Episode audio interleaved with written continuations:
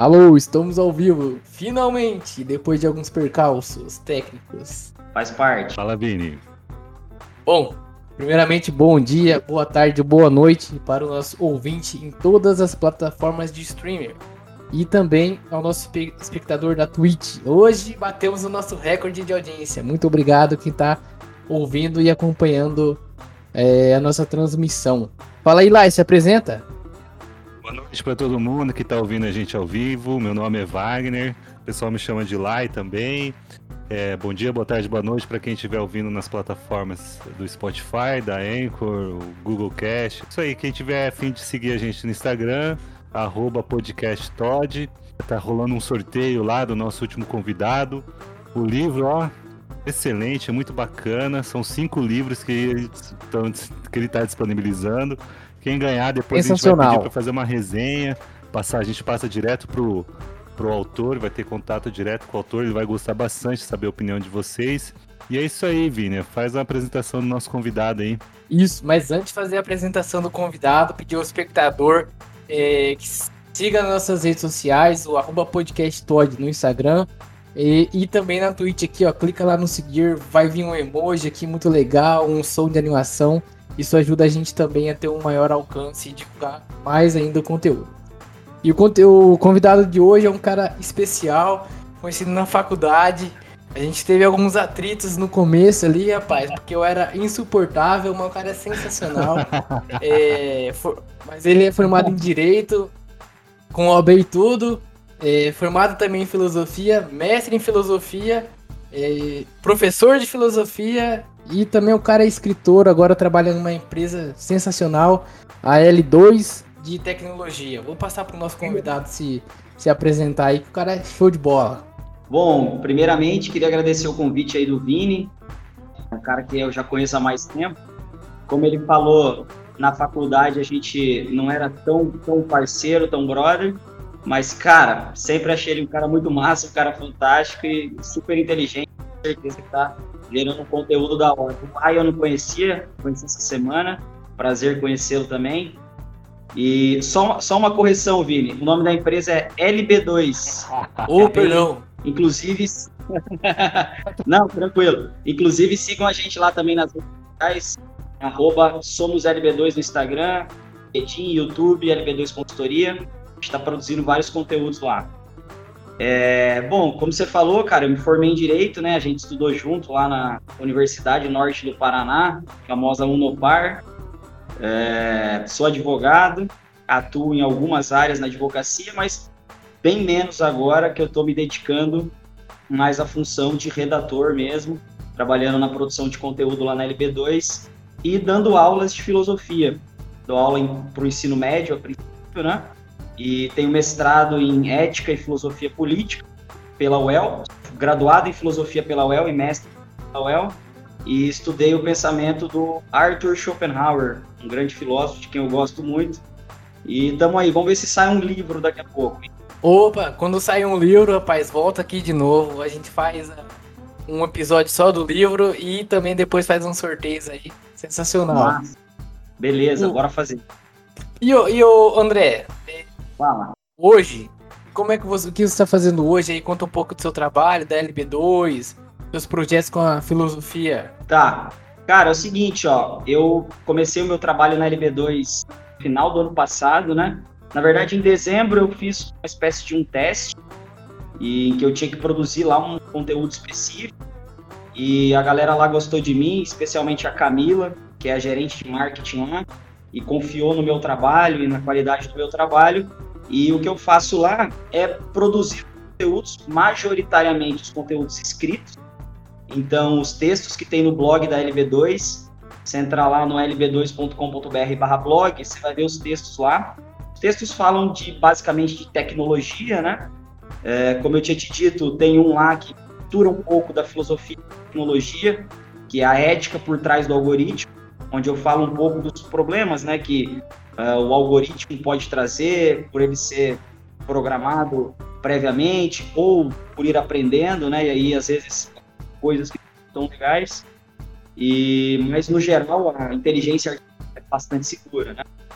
Uh, E aí lá na LB2, cara, além dos conteúdos escritos, a gente tem lá uma equipe de marketing e a gente produz diversas coisas. A gente tem um podcast lá, recomendar pra galera no Spotify, o Depois de Amanhã, que é um podcast que fala de dia.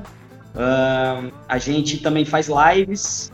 Na mês passado, ou no mês retrasado, a gente fez uma live sobre cibersegurança, falando de dados, segurança de dados. Tem um parceiro nosso da, que é um consultor lá na empresa, que é o Júlio Della Flora, que é um hacker ético, e que ele falou várias coisas sobre é, cuidado com os dados, por que, que os dados são alvo tão grande de ataques cibernéticos, enfim. A gente produz. White hackers. É, exato. Aí a gente produz conteúdos na, na, área de tecnologia. A empresa em si é uma empresa de consultoria, tecnologia, consultoria empresarial, LGPD, a gente faz a DPD, tem lá vários, o portfólio é bem completo.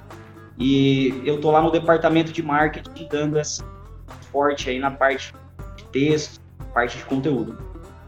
Oh, o pessoal que tiver curiosidade, vai lá, somos LB2. Os textos, é, apesar de tra tratar de um assunto técnico, é muito compreensível, né? Vai do iletrado até o letrado, eu gostei bastante dos textos. É, do André, recomendo aí pro, pro pessoal acompanhar também. E o nome do podcast, né? O André também escreve para um podcast que é Depois da Manhã, cara. Achei genial o nome, porque como é de tecnologia, depois de amanhã tudo pode ser diferente, tudo já pode ter, ter mudado. Genial, muito legal. Recomendo legal, também o pessoal acompanhar lá nas plataformas, lá no Spotify. E, é, e assim. A gente está gravando ainda a terceira temporada do podcast, vai rolar é, em breve. E a gente está falando sobre profissões do futuro. O tema geral da, da terceira temporada é profissões do futuro. A gente vai falar de analista de dados, gestor ambiental, curador de inteligência artificial, que é o cara que toma cuidado para esses problemas com os robôs, com um algoritmo. Enfim, vai estar é. tá bem legal, tá vindo aí a terceira temporada. A LGPD trouxe aí um cargo legal novo, né? Vamos ver o que vai dar. É. E bom, tem um tema só antes da gente entrar no tema de hoje que é retórica mente, se mente ou não. É, é, assim, falar meio rápido ali pra gente não tomar muito tempo desse, uhum. seu, desse seu último artigo, que é ética e algoritmo. É possível conciliar? Esse eu acredito que é o dilema aí do mundo moderno. Né? Uhum. Cara, é, eu assim, particularmente eu acho que é perfeitamente possível. Porque o que, que tem acontecido? Esse lance do algoritmo e de como ele personaliza as nossas experiências, por exemplo, quando você assiste um filme na Netflix e depois a Netflix recomenda filmes parecidos, como a publicidade é entrega, entregue para você a partir das coisas que, das coisas que você compartilha, isso é uma coisa extremamente nova. Né? É, ninguém sabe direito como lidar com para onde vai, né? Não tem como ter um controle, digamos, absoluto do, dos rumos que tomar. O, no texto, eu dou alguns exemplos, alguns casos que aconteceram que a inteligência artificial saiu um pouco do controle, né? E o que eu problematizo no texto e trago também algumas fez, soluções, né? Sem querer ser, sem querer ser pretencioso demais, mas é a ideia de que a ética em si, ela é um tema, ela é um problema é, e uma área de estudo da filosofia muito antiga. Não começou hoje. Uh, e ela basicamente trata dos limites da ação humana, dos princípios que norteiam a ação humana, etc. E no caso do algoritmo, além de ser uma coisa nova, que ninguém sabe muito bem como lidar, ele é uma coisa que mexe na forma como as pessoas consomem, as coisas que elas pensam, né? Tem um documentário bastante conhecido na Netflix, tem dois, né? As redes, e um outro que é o Privacidade Hackeada, que fala do que aconteceu lá na eleição do Trump, Unidos, da Cambridge Analytica, como o algoritmo personalizou assim um nível que nunca tinha. A experiência dos usuários de plataformas como o Facebook.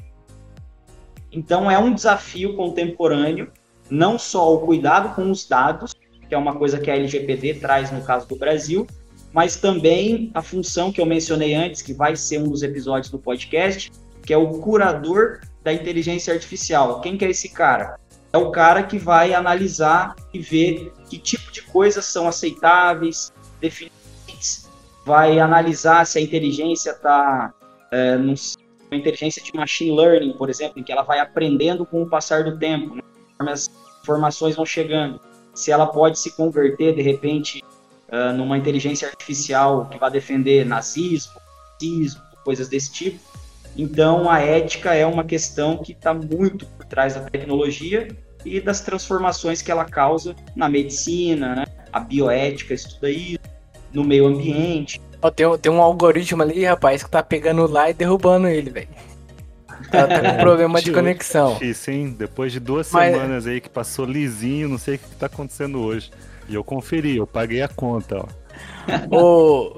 Mas teve, teve um, um, episódio até que o André comentou ali nos nossos bastidores, que era sobre Machine Learning lá, que a, o Boot tava aprendendo as coisas no Twitter, começou a xingar. Legal, Como é que foi esse é negócio aí? É, foi é uma inteligência artificial da Microsoft, Tai, salvo engano é esse o nome, mas acho que é mesmo Tai. E ela era um, um robô que ficava ali no Twitter, né? E ela era uma conta no Twitter. E ela captava as informações que as pessoas iam tweetando, interagindo com ela, né? E propositadamente os usuários ali do Twitter começaram a ensiná-la, que essa é a palavra, né? Por isso que chama machine learning, né? Uh, a ensinar coisas racistas, nazistas e tal. E aí a Tai passou a twittar coisas como Hitler tinha razão, eu odeio os judeus, ou né, coisas desse, desse, desse grau, desse nível. Mas por quê? Porque ela não tem o filtro moral, e aí entra a questão da ética, que o ser humano possui, né? Ela é programada logicamente, então ela aprende e repete o que aprendeu. O valor moral, né, a dimensão, como a gente chama filosofia no direito, de axiológica, os valores, ela não compreende, ela não tem. Então, é um dos episódios aí que, que isso aconteceu. Tem um outro também, que é, que é bem, que eu até menciono nesse artigo, que aconteceu com o Flickr, que é uma plataforma, que é um banco de imagem, em que uh, o algoritmo passou a mapear os rostos, né? ele mapeava os rostos para reconhecer o que, que era, para categorizar dentro da plataforma. Você colocava lá uma foto de um cachorro, ele inter interpretava que aquilo era um cachorro, é, e colocava na, no, na categoria ali no filtro dos cachorros. E aí fizeram isso com macacos. No entanto, quando as pessoas colocavam na plataforma imagens de pessoas negras, pelo rosto ser preto, como dos macacos na imagem, a inteligência entendia que aquilo eram rostos de macacos. Então, se você procurava por pessoas negras no Flickr, é, ele remetia você a foto de gorilas. É, aí, aí não tem como conciliar nem ética, nem moral, um comportamento aceito com com esses algoritmos, né? Exato. Teve, teve um também que eu vi esses dias aí, eu, eu uso o Twitter, acho interessante porque permite você ter acesso rápido ali à informação, mas é dominado por boot, cara. Isso que assim é complicado. O Globo Rural postou uma notícia lá e falou alguma coisa de gado. E assim, o que veio de boot é, defendendo o Bolsonaro por causa desse comentário de gado, cara, foi absurdo, cara. Absurdo. É. é existe, é, cara. É. Existe. Então, assim, é, tem, ainda tem, tem que aprimorar, né? Uma, é algo que a gente não pode escapar, porque uhum. tem uma tendência de facilitar a vida humana, uhum. mas não tem como, não tem como escapar. É, mas tem que ter essas cautelas aí para não violar direitos direitos humanos, né? Dignidade da pessoa humana, comparar alguém ali, nazi, defender nazismo hoje não tem como.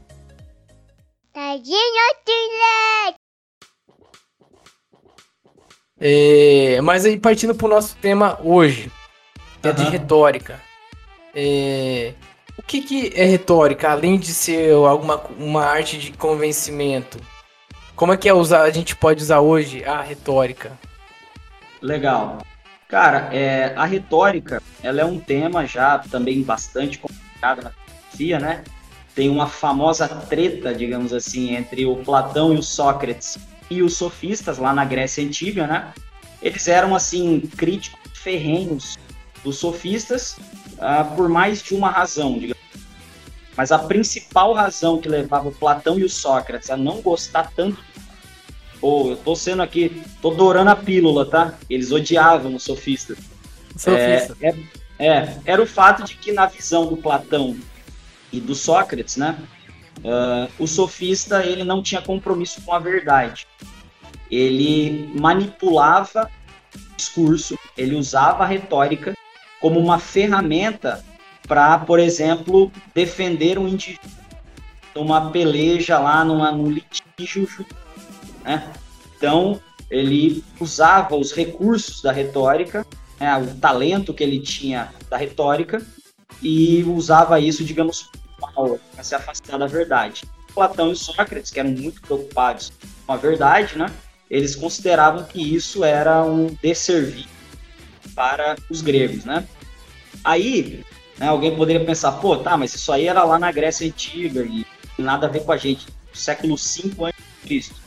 Cara, eu e você somos advogados e a gente sabe a importância da retórica, sabe a importância da estrutura argumentativa, da lógica. A gente até pode falar um pouco sobre lógica depois, não é a minha especialidade, mas estudou alguma coisa sobre isso.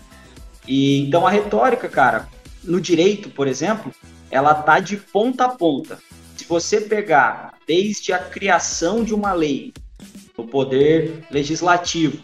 E ainda não é exatamente jurídico. As argumentações, os debates, os contra-argumentos, até outra coisa que filosofia nem só o direito, mas é, digamos, o plano, o plano de fundo aí da atuação desses dois profissionais, do filósofo e do jurista.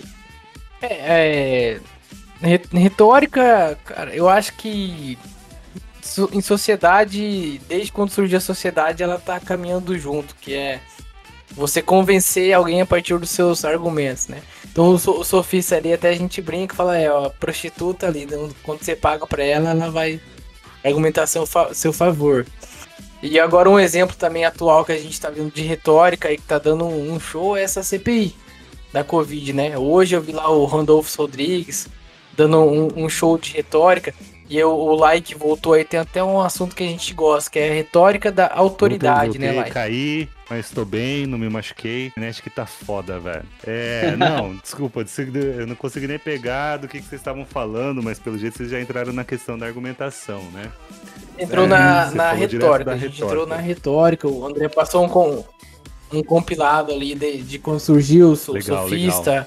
É, falácia, retórica. Então, é, eu tinha uma pergunta aqui, mas como eu caí, nem sei o que, que aconteceu na pergunta. Mas tá, assim. Tá, manda bala. Não sei como é que funciona, mas eu queria que você explicasse um pouco pro pessoal que está nos ouvindo o que, que é argumento.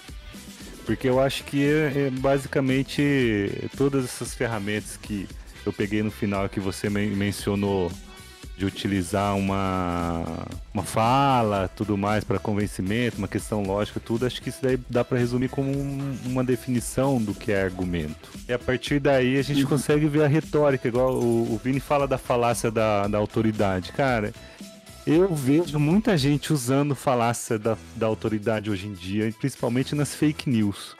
Porque o doutor fulano de tal, médico especializado em não sei o que, ele fala que é assim que funciona e portanto, ah, só porque o cara é médico, então ele não erra, é um ser divino e a gente tem que acreditar nisso. Entendeu? Mas é mais ou menos dentro dessa ideia. Eu acho que eu uhum. acabei fugindo, né, Vini? Eu vim, peguei o bonde andando e quero sentar na janela, né, velho? Tranquilo, cara. Não, então, é assim, ó. Eu, eu diria duas coisas sobre isso. A primeira, com relação ao argumento, né? Cara, o argumento nada mais é do que um conjunto de proposições que respeitam uma determinada lógica e pretendem provar um determinado ponto ou evidenciar um determinado ponto. Então, eu falava para o Vini aqui, caído, que nós, advogados, quando a gente vai defender uma tese uh, num processo, ou um juiz, quando vai fundamentar uma decisão, tudo isso é feito com base em argumentos. É, no caso específico do direito, os argumentos eles ainda possuem uh, um bom, uma boa substância, que é a uhum. lei, a jurisprudência, a doutrina. Então a gente capta coisas do que a lei de jurisprudência entende, do que os treinadores entendem, e a gente soma isso, agrupa isso para formar um argumento jurídico. É, não, é, não é muito viável você é, pegar tudo da sua cabeça e tentar convencer o juiz com base na sua autoridade de advogado, digamos assim. A gente sempre vê. Ele vai olhar para aquilo. O pessoal não, não confundindo tem... jurisprudência com precedente, com alguma decisão que saiu, né? E usa tudo como uhum. jurisprudência, como se a jurisprudência fosse um gênero da qual é, qualquer decisão precedente seja uma mesma coisa, como se fosse a mesma coisa. Então, bacana, bacana. É, e uma coisa que aí, sobre o argumento, acho é, é basicamente isso que poderia resumi-lo. Né? Claro, há livros sobre isso, há, enfim, né, uma série de bibliografias sobre isso, mas com relação à falácia, cara, é, a gente tem que fazer uma separação importante que é a seguinte: existe a falácia de autoridade e existe o argumento de autoridade. A falácia de autoridade é tentar utilizar a autoridade de alguém para sustentar que uma determinada afirmação é verdadeira. É o que o Bolsonaro faz. Com base na autoridade pessoa, né? Então você usa lá é, como foi o fulano que então provavelmente uhum. está correto, né? No entanto, existe de fato o argumento de autoridade. O próprio Sócrates uh, já discutia isso lá em um dos diálogos com Platão, em que ele fala sobre a questão do especialista, né? Uh, não me lembro exatamente qual era o contexto, mas o argumento é: uh, imagine que você tem um problema de saúde, por exemplo.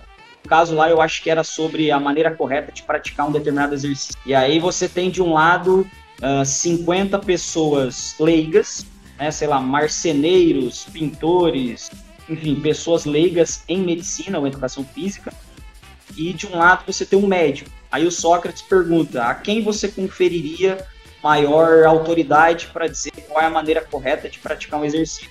E aí, naturalmente, o interlocutor do Sócrates uhum. disse que é o médico. Por quê? Porque a gente não deva tomar o argumento de alguém porque é uma autoridade como absolutamente verdadeira em filosofia, nada é absolutamente verdadeiro em a gente tem que reconhecer que de fato, né? Se a gente sentar numa mesa, um arquiteto, um advogado e um médico, uh, se a gente for falar de cirurgia cardíaca, provavelmente o advogado e o arquiteto não vão ter muito a acrescentar, né? Então tem esse ponto, de fato, a autoridade ela tem um valor na hora de argumentar, mas a gente tem que tomar cuidado para a argumentação não ser calcada em premissas falsas. Bacana, bacana. É que hoje em dia tá, tem muita gente falando sobre. É, utiliza isso e divulga isso como fake news, né? Esse que é o que surgiu quando tive a ideia de chamar um filósofo para o podcast é, é na ideia dessa questão de fake news, usar isso daí como uma forma de afirmar algo que cientificamente não é provado e tudo mais, e falar assim, não, tem que usar isso daí mesmo, tem que. É, eu não queria entrar em polêmica de medicamento, assim. Mas a, a, a, ideia era, era mesmo essa questão de fake news que hoje nas redes sociais está exagerado, exageradíssimo, assim. WhatsApp, eu, eu vi que você estava mencionando logo que eu caí, mas voltei, você estava falando alguma coisa sobre a, a questão da ética e o uso das redes sociais e dados com relação às eleições de Donald Trump, né? E isso foi muito fomentado, aqui também foi muito fomentado por fake news, terrorismo, vamos dizer assim, um terrorismo, não sei se é digital, não dá para falar que é um terrorismo digital, né? Não sei, pode falar que é um terrorismo digital, esse uso excessivo de fake news para uma agenda? É, eu acho que, é, assim, começando do começo, digamos assim, o lance da fake news, da notícia falsa, ela não é uma coisa uhum. exatamente nova. O que acontece é que o gatekeeper, digamos assim, filtro da informação era restrito a um grupo de pessoas que, no geral, eram formadas em jornalismo, é, enfim, pessoas da mídia, né, de um modo geral. E agora, com as redes sociais, escapou dessa bolha, digamos assim, e meio que qualquer um pode, de maneira precária, gerar lá uma notícia, uma informação e usar aquilo, passar aquilo adiante e usar aquilo como se fosse uh, uma notícia ou um fato verdadeiro. Mas também existe um outro problema, você falou em relação às fake news, questão de medicamento, né? é, existe um outro problema, que daí é um problema de comunicação, mas também é um problema inerente à ciência, que é o fato de que é, médicos, cientistas, pegando a questão da Covid, por exemplo, é, imunologia, etc., é, existem com maior ou menor grau, mas existem pontos de vista cientificamente embasados que são diferentes. Não estou entrando no mérito no caso, por exemplo, da cloroquina, se foi uhum. isso que uhum. aconteceu ou não. Mas é, existem questões, por exemplo, você pegar a questão climática, por exemplo. Existem teses de um lado e de outro. Óbvio, as teses que, que o, a questão climática é um problema e que fato, etc e tal, são em muito maior número do que outras. Mas se você de repente está assistindo uma entrevista e aí aparece lá um cara que, sei lá, um geólogo, um biólogo, um cara assim, que é doutor pela USP, etc e tal, e ele está falando que não é bem assim, que as questões climáticas não estão tão preocupantes quanto dizem, e aí ele apresenta um dado ou outro, é natural que as pessoas, ainda mais leigas, fiquem, pô, mas em quem que será que eu acredito? Qual será que é verdadeiro? Então isso também atrapalha um pouco, digamos assim, na questão da fake news, né? Porque algumas news não são tão fakes assim, mas são outros pontos de vista. Só que o leigo, eu, por exemplo, sobre medicina, eu não tenho tranquilidade e segurança para separar assim cientificamente quem está falando a verdade e quem não está. E as pessoas acabam sofrendo com isso, porque a gente vê dois médicos falando uma coisa contrária, fala, e aí, com quem que eu fico? Então tem esse problema também da fragmentação do conhecimento. É, então, o que você explicando agora, eu lembrei de uma de uma situação aí que o pessoal fala, por exemplo, do consumir ovo. Antigamente tinha uma época que falava assim, não, consumir ovo uhum. faz bem. Então todo mundo comia ovo adoidado. Aí depois falaram assim, não, ovo tem colesterol, faz mal. Aí todo mundo falou, não, comer ovo, pior coisa do mundo. Aí de repente veio uma outra. É, aí? Uma outra situação, fala, não, comer ovo faz bem, não sei o quê. E aí todo mundo volta a comer ovo. É, tem um pouquinho dessa, dessa questão assim da gente viver num mundo líquido, né? Que é do. A ideia do Zygmunt Bauman.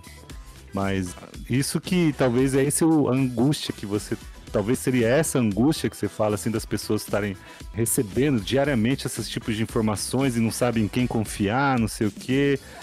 É mais ou menos isso? É, é mais ou menos esse o ponto, né? Porque assim, ó, se a gente pegar, por exemplo, um advogado falando sobre uma questão de medicina, e aí você começa a fazer perguntas mais profundas, não, fica melhor. E você vê que o cara não sabe direito, provavelmente você vai dizer, ah, esse cara ele até leu alguma coisa e tal, mas ele não tem propriedade. Agora, se você pegar dois médicos, colocar os dois frente a frente, né, ou sei lá, hum. programa de TV, de rádio, e cada um tá falando, é muito difícil o indivíduo que não conhece de biologia, de imunologia, de psicologia, dizer, não, é, é certeiro que esse daqui tá dizendo a verdade. Aí entra a questão do argumento de autoridade. Se você pegar, por exemplo, um cara pegando no caso da medicina, tem uma autoridade bastante consagrada há muitos anos, é o Drauzio uhum. Varela. Ele é um cara que muita gente diz, não, se o Drauzio falou, então provavelmente é verdade.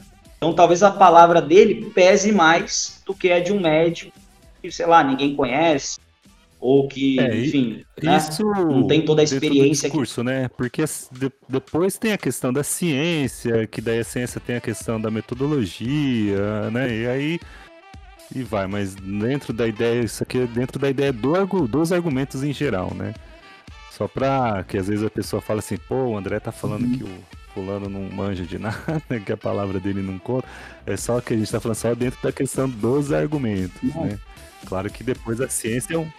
É, não tá falando daquele processo. É um outro. É. Aquele processo metódico que você faz repetidas vezes uhum. e chega no mesmo resultado. Isso é, é a, a ciência é isso, né? Por exemplo, você vai fazer mil vezes é, uma conduta e sempre vai estar no é, mesmo resultado. Tem a questão da metodologia. É mais, ciência mais ou menos tá isso. falando dentro do mundo dos argumentos, só pra. É. Né?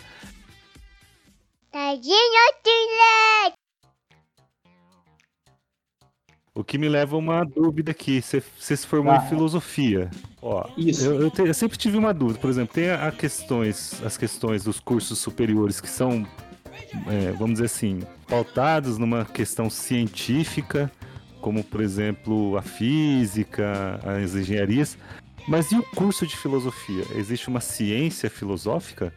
Como que é o curso de filosofia?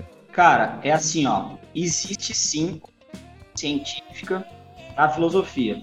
Vamos primeiro separar duas coisas. Uma área da filosofia se chama filosofia da ciência. Tem nomes como Rudolf Carnap, Thomas Kuhn, é, vários autores ali do da primeira metade do século XX. É, digamos, a, a parte mais importante. Mas lá atrás, uh, o Francis Bacon, René Descartes, já eram caras que traziam elementos. Francis Bacon era um dos caras que exaltava a possibilidade a necessidade de ter uma comunidade científica, ou seja, dos cientistas comunicarem uns com os outros, da importância do método, né? Inclusive ele era dos alquimistas, exemplo, porque ele dizia que embora os alquimistas tivessem conhecimento químico e de elementos da natureza, eles combinavam esses elementos uhum. sem método, sem uma lógica pré-estabelecida. Isso ainda não era científico, né? Tem essa área da filosofia que as bases, os fundamentos da ciência, né? No entanto, dentro do curso de filosofia, aí entrando propriamente, a filosofia, ela é, a gente poderia dizer, que eu tenho um grande professor de que eu gosto muito, que é o professor Weber, que ele que é o seguinte, a filosofia ela é parte, parte literária. Por quê? Porque essa tese? Porque na literatura, quem diz, em que época de que contexto de é importante ok? Então, saber quem é o cara, de onde ele vem, o que ele viveu, isso impacta na produção filosófica.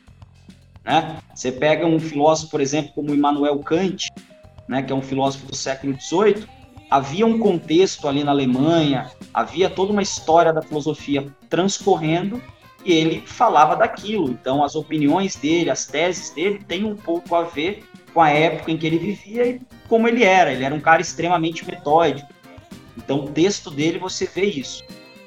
Existe uma parte literária na filosofia, mas também uma parte científica.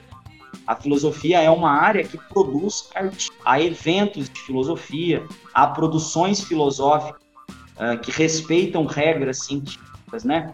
Então, uh, você o, método do empirismo surgiu da filosofia, né? O empirismo. É a partir da observação ter algumas conclusões até científicas da origem de determinados fatos aí o empirismo. Exato. Partiu da filosofia. Exato. Tem aí o David Hume, o John Locke, né? Antes do, do empirismo. Mas o fato é, Olai, que no, no curso de filosofia, então, é, a gente tem uma parte do que é destinada a te ensinar a produzir conhecimento filosófico. Hum como fazer um artigo, como produzir um artigo, como que é a pesquisa filosófica, como que você deve mencionar a bibliografia, que bibliografia você deve utilizar para determinados fins, né? Que bibliografias são aceitas, de elementos. Então tudo isso é científico. O que acontece com a filosofia e que deixa uma dúvida em relação a essa dimensão é que a filosofia trata de coisas que na mesa do bar você também consegue tratar né? que são dilemas no seu casamento, no seu trabalho. Uhum. Então, isso é uma conotação para a filosofia de que, ah, isso aí, pô, ter opinião eu também tenho, ter teoria eu também tenho, criar uma tese eu também crio. Isso aí eu também faço, né? E aí faz parecer que o filósofo é só um cara sentado embaixo da árvore e pensando no sentido da vida, quando na verdade há uma robusta produção filosófica. É, no Brasil há, em países europeus, tipo Alemanha, Inglaterra, no próprio Estados Unidos, Unidos existe uma produção grande de filosofia e isso é debatido cientificamente. Claro, é, se você comparar, por exemplo, a pesquisa da filosofia com a pesquisa da biologia, você vai ver que metodologia é naturalmente diferente. Uhum. O biólogo ele vai, ele vai ao laboratório, ele colhe a amostra. A filosofia, como está no campo dos conceitos, não é possível fazer isso é, fisicamente. Então, quando eu fiz o mestrado, por exemplo, a minha atividade diária era sentar com vários livros, vários artigos, e a partir daquilo ali, separar o que, que é consistente, está mais próximo do ponto que eu quero provar na minha dissertação e utilizar aquilo para gerar conhecimento. Então, o curso de filosofia ele te prepara para as duas coisas, para escrever para você produzir coisas, produzir conceitos cientificamente estruturados. Bacana, bacana, porque na faculdade a gente tem o quê? Um semestre sobre filosofia e lá a gente aprende assim, o período pré-socrático, o período socrático, o período pós-socrático, os positivistas, aí vem os neopositivistas, a filosofia é uma ciência da ciência, e aí tudo isso gera uma confusão, porque é tudo, bem, é, tudo vamos dizer assim, juntado num semestre só e tenta dar tudo isso de uma vez só para o estudante de direito para tentar é, aprender isso de uma vez só e falar assim, nossa, eu lembro que isso daí na faculdade era difícil de digerir isso daí, em seis meses, e aí depois dentro desses seis meses ainda você tinha ética, e tudo isso para você começar a entender um pouco sobre ética, que é importante o pessoal uhum. ter um pouco mais de contato, eu acho, com essa área, até mesmo para entender o que é argumento, entender o que é falácia, entender melhor mesmo, né, as questões. Vini, acho que você ia fazer uma pergunta, hein? Não, não. É, mas já que você tocou nesse ponto aí, até semana passada o, o, outro professor que estava aqui com a gente falou que é importante essa base filosófica, que falta isso também na, na grade escolar do pessoal tinha que introduzir em maior quantidade, né? Talvez o dilema que a gente dentro do direito vê com a filosofia é a mesma coisa que o Thiago quando veio aqui falou da engenharia e arquitetura, né? Então quem faz engenharia lá, cinco anos, uhum. tem um é, quem tá em engenharia lá tem seis meses só para aprender arquitetura e, e, é um negócio robusto também. E tal, é, talvez é o mesmo, o mesmo dilema que vê, né? Hoje todo mundo vai pensar em obra, fala de engenheiro. Hoje alguém vai pensar em argumentação, penso que o mais adequado é o filósofo, mas às vezes caminha pro jurista. É, penso, penso nesse sentido. É, de fato, né? Qualquer área de estudo, de pesquisa tente condensar em seis meses, não cabe, né? Realmente, você entender a história da filosofia, os conceitos, não, não é possível fazer isso no período de seis meses. No entanto, se a gente for analisar qual que é a finalidade né, de formar um profissional, do, é, pelo menos as universidades entendem que filosofia, né, na hora de contar as ementas lá, não é algo tenha que ter tanto destaque assim. Até porque, assim, compreendendo, não concordo completamente, mas compreendo um pouco. Se você pegar um código civil da vida, por exemplo, ou desde teoria geral do processo, até toda a parte processual civil penal, quantidade de informações bem grande. Né? É. Se isso não, não, se não usasse tanto tempo com isso, será que nós seríamos advogados realmente que entendem e conhecem a ação do mundo geral? Então tem esse esse contraponto, digamos assim. Mas de fato, a filosofia ela é bem uh, pouco trabalhada por esses profissionais e eu acho que seria uh, muito necessário. Inclusive, eu tinha feito um ano e meio de direito quando eu entrei na filosofia. Eu passei a fazer as duas graduações. Então, de manhã eu ia no direito e à noite ia na filosofia, né? E aí, então, no meu caso, eu conseguia suprir a falta de uma na outra. Conseguia fazer as coisas ao mesmo tempo. Mas quem faz só o direito, realmente, é a filosofia, só se o cara gostar mesmo, for atrás, precisar só. que eu lembro na faculdade, eu não sei se você teve isso daí. Filosofia era resumida, não que sem querer falar, sem demérito, sem nada, mas na faculdade de direito, filosofia é resumida em Miguel Reale, né? Que ele tem lá a introdução à filosofia, depois filosofia do direito, e já na, na, na introdução ao estudo do direito dele, lições preliminares de direito dele, metade do livro é sobre filosofia do direito. Você chegou a ter algum contato com Miguel Reale na faculdade de filosofia ou não? Eu tive contato, cara, através de um inclusive foi um dos caras que me inspirou a, a fazer filosofia. Eu sempre gostei de filosofia, mas esse cara ajudou a despertar que era o Adir, né? Hum. O Vini teve aula com ele. O Adir. Ah, o Adir da. O Adir, lembro. Gente fina Gente, demais. Cara, e ele é um cara que deu muito para isso. E ele apresentou esse texto do Miguel Reale, mas é como você disse lá. É, você pega, por exemplo, Filosofia do Direito, Reale, cara, é um catatal, é um livro enorme. Não tem como você devorar esse livro em seis. Além do que, os conteúdos são complexos, né? Então, às vezes você tem que ler e reler uma página três vezes, porque não é fácil. Então, realmente, eu tive contato, uh, li lá alguns capítulos, e até se perguntasse a fala aí do, do Filosofia do Direito do Miguel Real, eu não teria condições agora de lembrar sim, sim. tese dele. Né? Mas, de fato, ele é um cara que uh, todas as faculdades de Direito, praticamente, consideram ele uma referência. E o Giovanni Reale, que, se não me engano, é neto dele, ah. É um grande filósofo da história, né? Perdão, um historiador da filosofia. Ah, é? É um cara que monta uma é, é o Giovanni Reale. Tem um livro dele, não lembrar o nome agora, cara. Mas pesquisa por história da filosofia Giovanni Reale, vai ver que tem bastante é, o fruto não cai muito longe do pé, né? Porque o filho foi um grande processualista penal. Né? Ah. Ou, ele era, ou ele era do direito material, mas ele tatuava muito na área criminal. E aí, então, o neto agora é um, um historiador da filosofia. Isso. Pô, bacana. Então, a família ali é pensadores.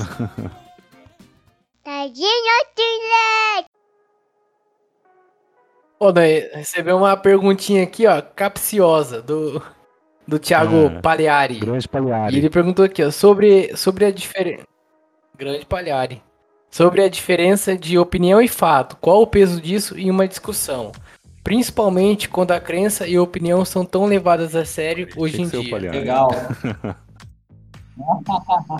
Mas é muito boa essa pergunta, cara. Olha só, é, eu tô, não sei, gente, se eu tô trazendo muito pra filosofia, tá? Não, Mas tranquilo, a ideia é vou fazer essa. Isso. Você pega a filosofia, dá aquela filtrada e nos, explica, nos ensina, essa é a ideia.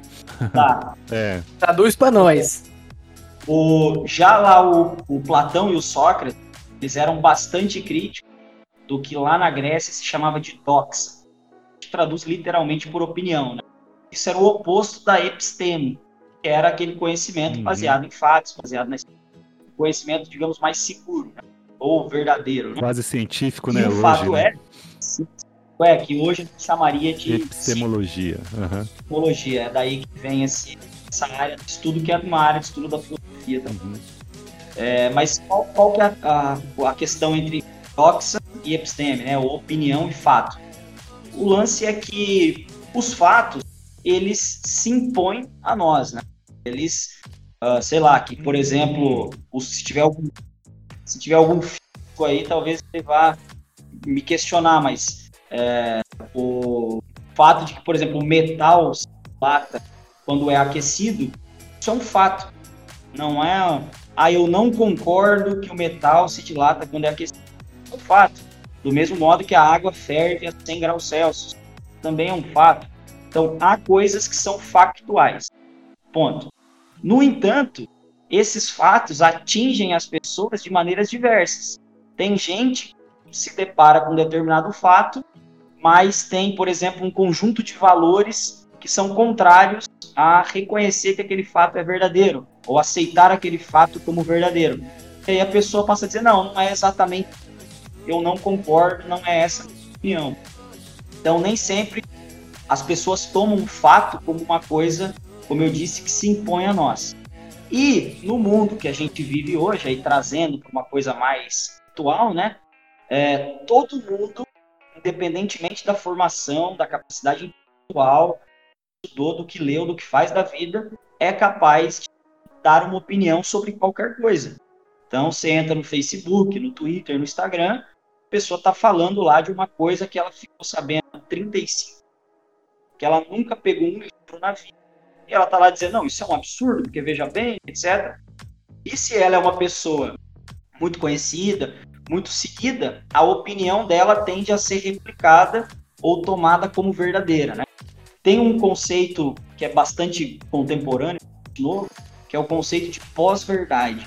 Uhum. Esse é um conceito, cara, que se o Sócrates tivesse hoje, ele cometeria suicídio para não ter que ouvir. Por quê? o que, que é a pós-verdade, assim, de maneira bem genérica, né? A pós-verdade nada mais é do que tomar como verdadeiro aquilo que se adequa mais ao que eu já penso, aos meus sentimentos, as minhas expectativas da realidade. Então você apresenta para a pessoa um fato, com quatro ou cinco provas daquele fato, e ela insiste em dizer que não, eu não aceito isso, fato, porque isso me agride, ou porque isso fere ah, os meus princípios, ou porque isso é o contrário ao que os meus pais me ensinaram, etc. Então a pessoa não tem a, o cuidado de separar que é efetivamente factual e que aí não importa a sua opinião, a sua origem, a sua capacidade financeira, não tem nada a ver é um fato final e mistura isso, não é capaz de separar isso da opinião, daquilo que é o que ela pensa com base no que ela acredita, etc e tal. Então, cara, o, a, a, o conflito opinião e fato, ele é, na verdade, problema de uh, leitura de capacidade, de inteligibilidade do mundo, porque uh, alguns fatos não deveriam ser questionados e, enfim, acabam sendo porque a dimensão da opinião ela é muito mais fácil, né? Eu posso chegar aqui e dizer que acho que os Estados Unidos fez isso por causa daquilo. E se você vai perguntar de onde você tirou, eu digo, não, não sei, é a minha opinião, eu ouvi dizer por aí, pronto. É, um, um dilema que tá tendo aí agora, meio atual, é do mundo, se ele é plano ou se ele é uma esfera. não, mas isso, aí que tá. Isso é Mas seu... parece, cara, cresceu demais isso daí, cresceu demais. Cara. E eu tenho até dó dos caras, velho. Tipo assim, eu tenho meu, meu, minha né? opinião sobre esse fato. É. Não, então, mas eu tenho minha opinião sobre esse fato. Minha, pra mim, a, tela, a Terra é, é uma esfera. Só que os caras, eles querem dar a opinião deles, quer ter voz. E quando o pessoal descobre onde que é o evento deles, tem que cancelar, porque senão os caras apanham, destrói onde que é o evento deles, aí não deixa os caras nem falar. Isso daí eu vi porque tem uma reportagem, foram até no, no, no Danilo Gentili. Uhum. Inclusive foram, foram, foram zoados pra caramba lá sobre a teoria deles. Mas os caras não tem, não pode nem, nem, falar a teoria deles, senão eles apanham, cara. Que é. o terraplanismo é um evento que, que tomou proporções. É, como é que é? É um evento global agora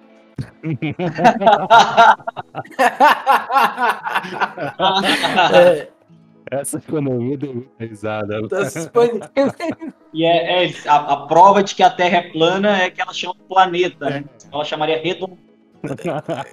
Não, então que a Terra é redonda, eles não questionam, eles questionam que ela é esférica. Mas aí que tá, isso é um exemplo de uma de uma tese ou de uma visão de mundo, de assim, que é robustamente, fartamente sentida por uma série de fatos, uma série de elementos, série de provas científicas. É, e aí que entra isso que a gente estava falando, né? Quer dizer, ok, os caras têm o direito de falar, eu sou partidário da liberdade de expressão é, quase que restrita. Eu acho que você não tem que proibir as pessoas de se reunirem e falarem o que elas querem falar. No entanto, uh, se você for colocar isso frente a frente com uma quantidade gigantesca de provas, você vai ver que os fatos desmentem a opinião, com todo respeito aos, aos terraplanistas. É, tem uma situação que. É, os, o, Sandro lá, até discuti com o Sandro lá, que foi o psicólogo, que assim, uma coisa é a pessoa acreditar, por exemplo, que determinado, vou utilizar medicamento. A pessoa acredita que, não medicamento, ou fazer um ato fazer uma cerimônia religiosa vai curar ele. Isso é, isso é uma coisa uhum. dele acreditar. Ou, e que se ele fizesse a cerimônia religiosa e adquirir o, aquele, aquela pedra que está sendo vendida ali e passar no corpo, vai curar um problema de pele dele que ele tem. Isso é uma coisa individual. E outra coisa é a pessoa é, vamos dizer assim, tá com câncer de pele, e aí não acredita, não tentou de tudo, o médico falou, ó, acabou, não tem mais chance, e aí ele vai nesse lugar em busca e na esperança de ter uma cura e tudo mais.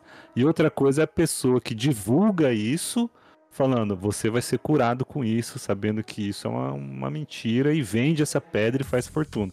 Que aí a, a daí tem um dilema ético, um dilema moral aí, que daí a gente brinca, né, dentro da liberdade de expressão, até que ponto você pode se expressar. Esse que eu acho que é um é, é esse mais ou menos um dos debates que é feito, não é? Com relação à liberdade de expressão também. Eu acho, não só a questão, sei lá, do, do, politicamente correto ou não, mas essa questão também envolve, né? Uhum. É, com certeza, cara. A questão da liberdade de expressão, ela é um tema, flui, ele caminha em diferentes áreas da sociedade. Você tem a discussão sobre a liberdade de expressão no humor, pode fazer piada com um determinado tipo, com um determinado grupo, até um político que quer defender uma determinada tese, se ele pode ou não, porque tem uma responsabilidade. E chega também no campo religioso, né? A questão é, e aí vocês vão compreender, talvez quem vai compreender um pouco menos o que eu vou dizer, mas vou falar de uma maneira clara, que é o fato de tanto a liberdade religiosa aí, quanto de expressão são previstas no artigo 5 né? E como a gente sabe, não há uma hierarquia exatamente de princípios constitucionais, no sentido que a liberdade religiosa, por exemplo, ela não é necessariamente maior ou mais valiosa que a liberdade vice-versa. Uhum. Mas, da religião, como a gente entra num campo que é aí antropologicamente muito mais profundo, eito, tal, a gente acaba vendo efeitos né, no uso do discurso muito além do que a gente vê em outras áreas.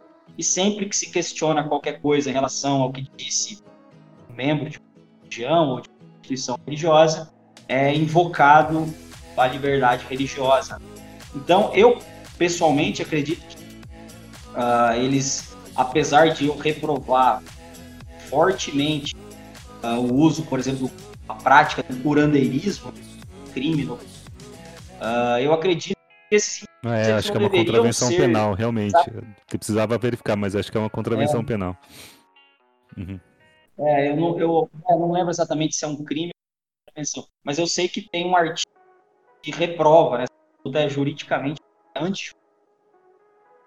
É, mas o fato é que eu, particularmente, né, não acho que esses indivíduos, apesar de discordar frontalmente dessa. Eles deveriam ser, sei lá, de exercício religioso. Eu acho apenas que eles deveriam, na medida direito prever, serem punidos por isso, né? Que é estar uhum. se valendo de uma posição de legitimidade, no caso religiosa, para impor ou querer ou induzir, é a palavra mais correta, alguém a fazer um determinado tipo de tratamento ou comprar um determinado tipo de produto. É, mas essa é uma questão bastante controversa, porque o embate entre liberdade de expressão e liberdade religiosa é o embate praticamente. Manda lá, Vini, acho que você tem uma pergunta aí. O, o Thiago mandou uma. Tô lendo o chat aqui, que eu controlo o chat e também controlo a... aqui na, na transmissão. Mas esse, esse ponto de crença, curandeirismo, aí tem uma história legal, que tá até no livro ali no Cinema, Direito e Filosofia, que é sobre o pagador de promessas. Até o professor comentou na passada aqui. O rapaz fez a. Foi no. O burro dele tava morrendo, tava doente. Então ele fez uma promessa, um pacto num terreiro de Umbanda por uma santa que também é da. Acho que é Santa Isabel, mas ela tem um nome no candomblé. Ele fez nesse terreiro a promessa, no candomblé, para cumprir na igreja de Santa Isabel, que é católica. E ao chegar lá, o padre perguntou da promessa dele, qual era a finalidade e onde que ele fez. Aí por ele ter feito esse pacto, essa crença lá no, na Umbanda, ele não foi autorizado a entrar é, nesse nesse templo da Igreja Católica para cumprir a sua promessa. Isso aí tem um dilema muito forte de liberdade, a liberdade não de expressão, mas a de ir e vir, de crença, de culto. A história é bem interessante. Quem Pode tiver. Falar, Tô, desculpa ter interrompido.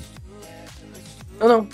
Só ia fazer o jabá aqui, ó. A história é interessante. Quem quiser é, ele, ele trouxe discussões, por exemplo, direito à liberdade, é, direito da propriedade, Igreja Católica, a igreja, por mais que tenha uma finalidade pública social, ela é uma entidade privada. Né? Então, ele, ele trouxe também essa questão para o direito. Né? Como o juiz autorizaria, é uma entidade privada, tem regras próprias, não tem nenhuma lei que determina que ele tenha que ter esse tipo de acesso. Será que o tem? E aí ele deixou no ar essa, esse questionamento. E realmente, o livro é bem bacana, tem, tá bem bacana no livro.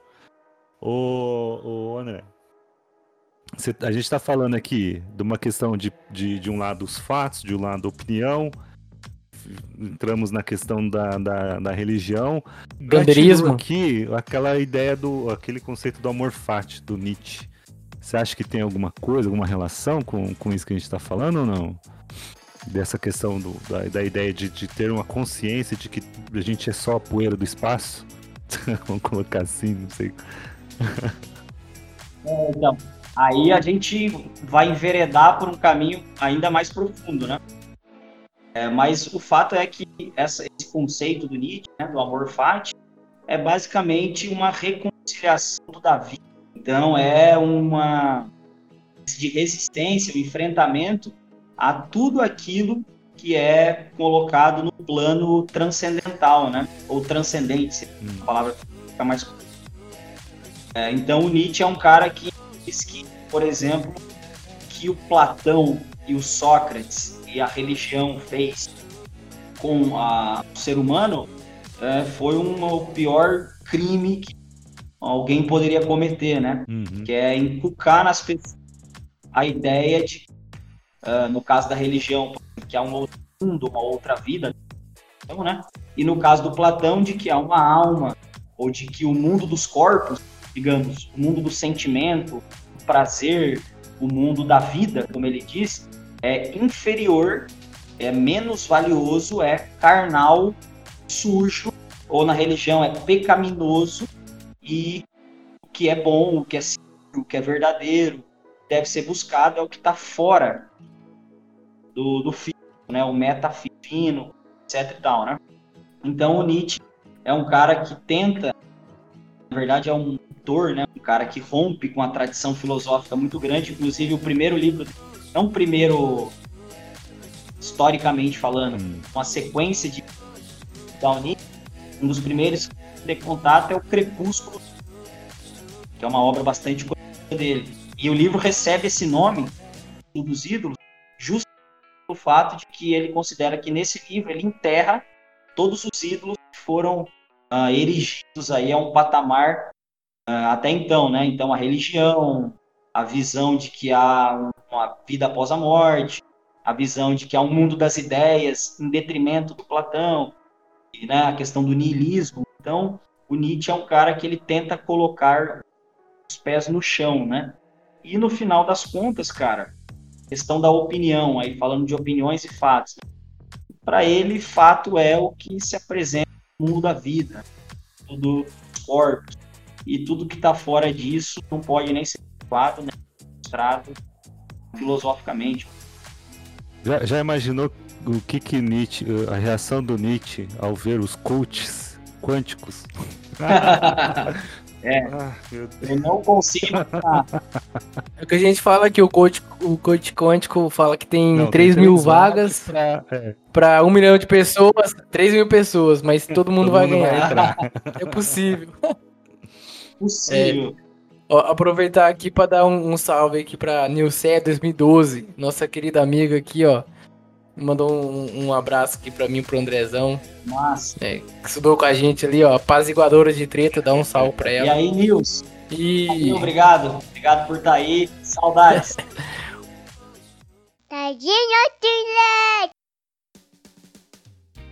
Ô, ô André, Vai. tem um ponto aqui, cara. A gente até conversou lá no nosso, nosso briefing. Uh -huh. Que é. Cara, Sócrates existiu mesmo? ah, legal, cara. Essa daí é, é capciosa. capciosa. Cara, olha só. Eu começaria te dizendo o seguinte: se o Sócrates não existiu e quem pensou tudo aquilo foi o Platão, que fez a dele e a do Sócrates, o Platão, meu amigo, tinha que ter uma estátua dele em todo lugar. Porque se ele pensou e pensou o que o Sócrates pensou também, é um personagem, é um um alter ego.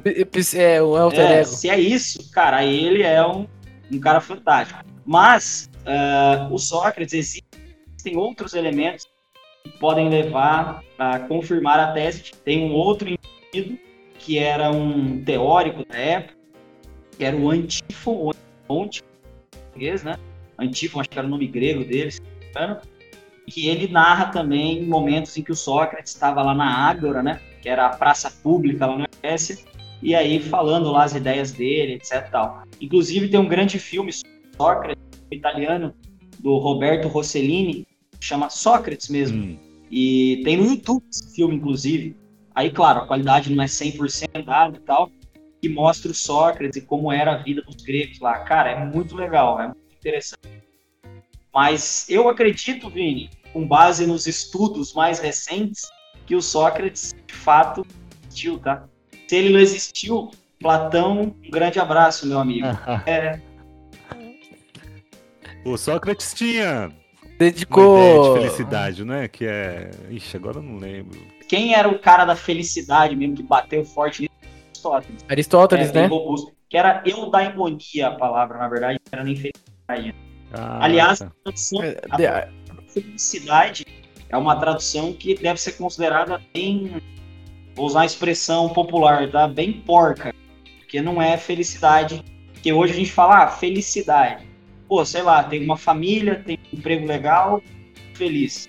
Felicidade do Aristóteles bem mais uh, robusta do que a gente tem de felicidade. E só uma coisa com relação ao, ao Sócrates, uh, que a gente estava falando antes, né? Dele ter existido ou não, é que o que acontecia, cara, a cultura que dominava na época era a cultura oral.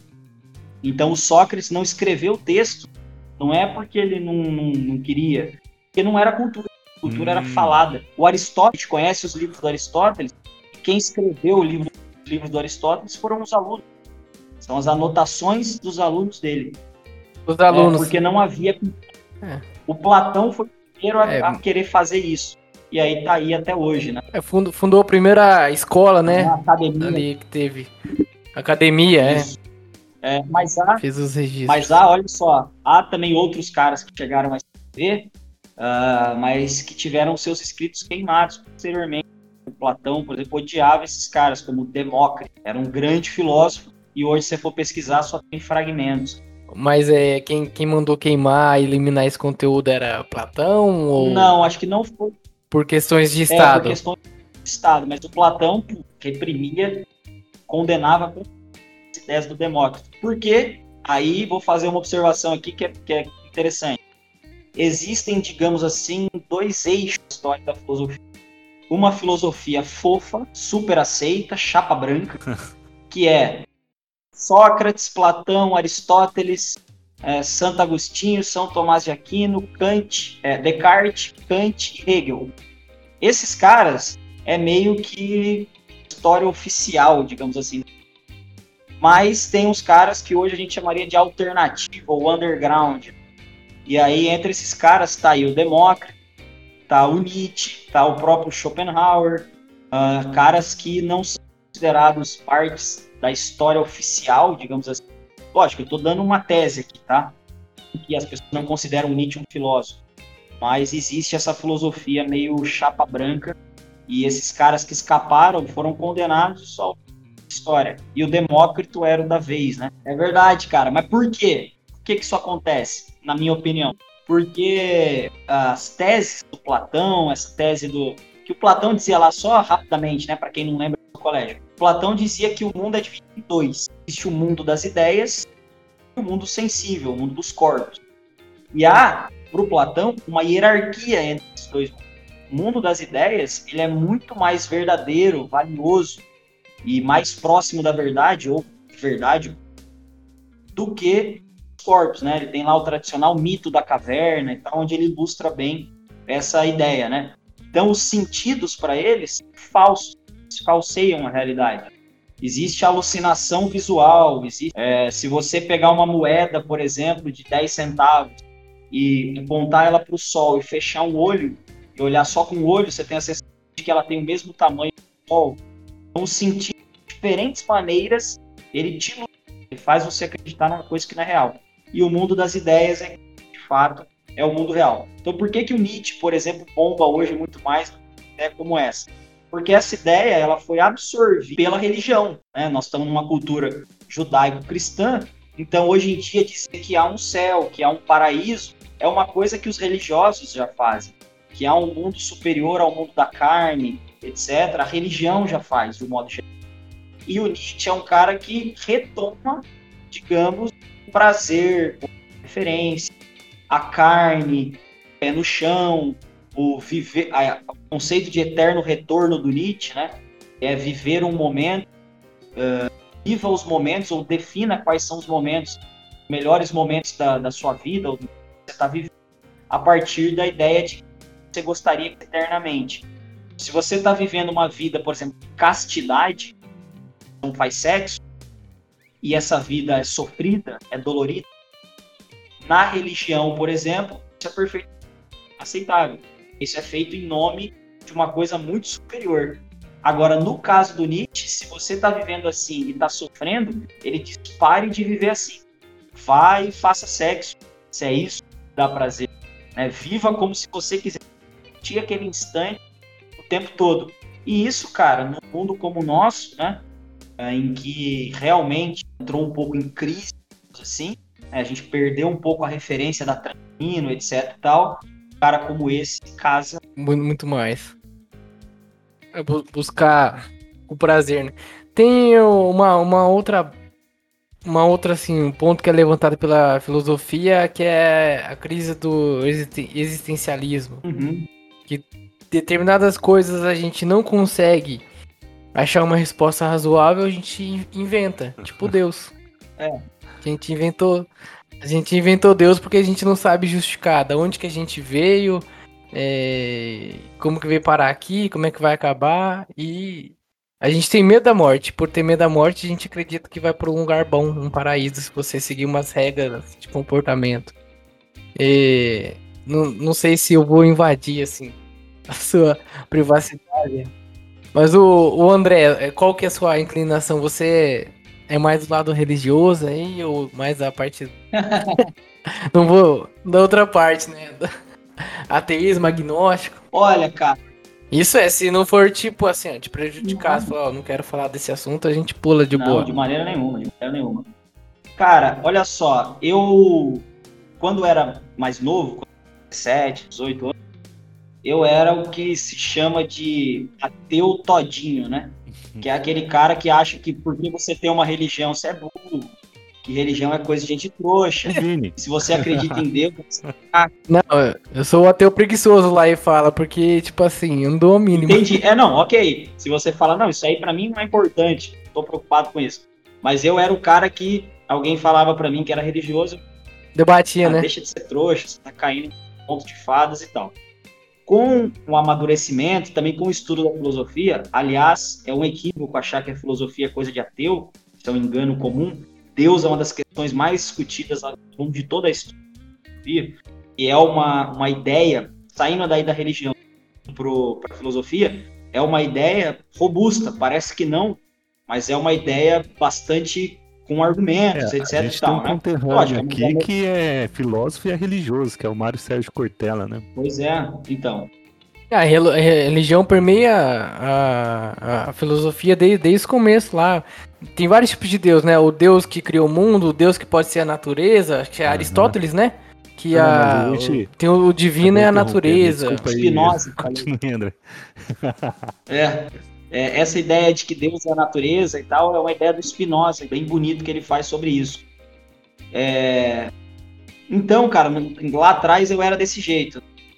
Mas eu posso te dizer que hoje, cara, eu não sou assim, digamos, um cristão praticante, um cara que tem uma religião que vai à igreja, mas eu compreendo melhor as questões morais e eu consigo enxergar um valor moral, teórico, filosófico, digamos assim, na religião, cristianismo.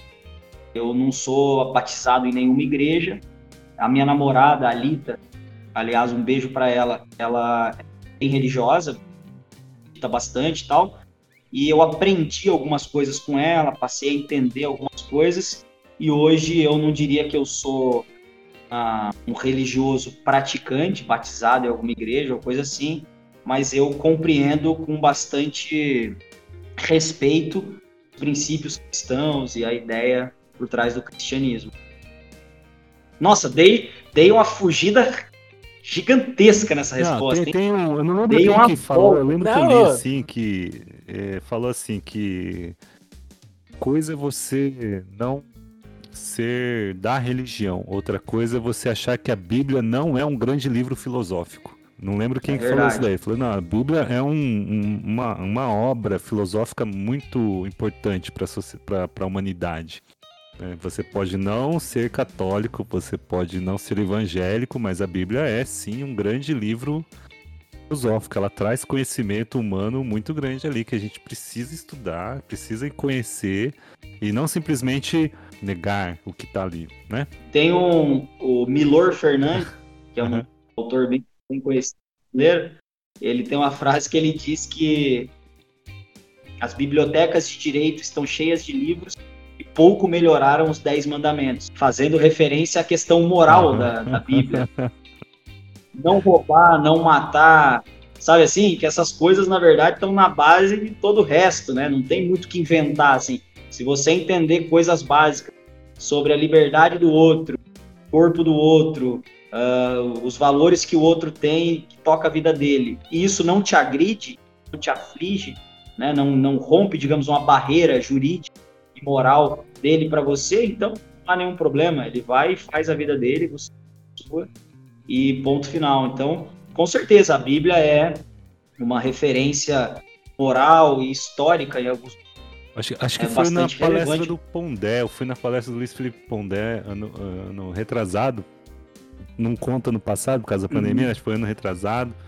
Acho que foi lá que ele falou que existe sim uma boa base ética dentro da Bíblia. Sem dúvida. Base ética forte. Os 10 manda os dez mandamentos tá aí, é, é umas regras regra básica de comportamento que é temporal. Desde quando foi escrito até hoje Total, vai. É. Só ninguém obedece. Exato. É, tem, gente, tem gente que não obedece. Mas a regra daí. E seria assim. É. Você teria que. Nossa, ter uma coisa, uma, uma construção argumentativa inimaginável para você justificar, por exemplo, que matar alguém é uma coisa aceitável. Claro, salvo ali na legítima defesa, mas matar deliberadamente porque eu quero.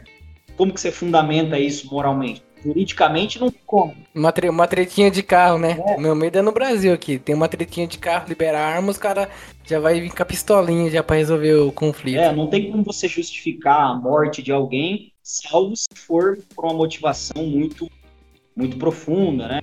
Sei lá, alguém fez é, algo com seu no, filho. No direito a gente aprende, né, a, a questão da vida, valores iguais, né? Você é, você pode trabalhar a questão dessa da, da, tirar a vida de alguém quando você está salvando a vida de alguém, mas daí entra na questão também filosófica do utilitarismo e outras coisas assim, mas basicamente no direito vai trabalhar aquela questão de valor igual. A vida de uma pessoa tem o mesmo valor da vida da outra e é onde a gente vai debater legítima defesa, estado de necessidade e tal, né? Só para quem estiver ouvindo e não for da área do direito, não, é só para falar que a discussão não é tão simples assim. Existe um. É bem difícil, né? É bem complicado essa questão de, de, de armamento, mas realmente eu acho que o pessoal que é a favor do armamento, a maioria delas é porque quer atirar no, no, no carinha que deu uma fechada ali, né?